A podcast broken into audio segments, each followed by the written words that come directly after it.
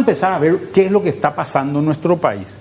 Una cuestión muy importante, en el pico de la pandemia, mes de abril sobre todo, una retracción muy fuerte tanto de la producción como las ventas, una caída muy fuerte en la demanda.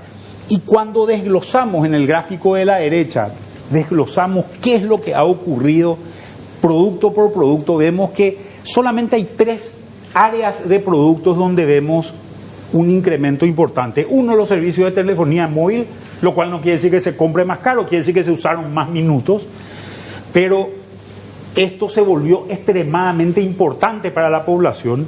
En paralelo vemos materiales de construcción, la construcción ha sido uno de los sectores que ha apuntalado el crecimiento de manera importante y finalmente lo que son hipermercados y supermercados. Sin embargo, por debajo de la línea en valores negativos, el más negativo de todos posiblemente es grandes tiendas y prendas de vestir. ¿Quién necesitaba ropa si nadie salía de su casa? Básicamente no habían fiestas, no habían eventos, etcétera, etcétera. El otro muy importante, ventas de vehículos, que acá es donde decimos esta valoración de de lo básico ha sido la valoración que ha sido significativa durante este periodo de tiempo y otros eventos como el caso de venta de combustibles por la falta de movilidad también y el caso de equipamientos para el hogar, que sin embargo se han notado ciertas cosas que han sido importantes. La gente se iba al supermercado menos veces, pero compraba más, necesitaba posiblemente una ladera más grande o un congelador para poder guardar su comida.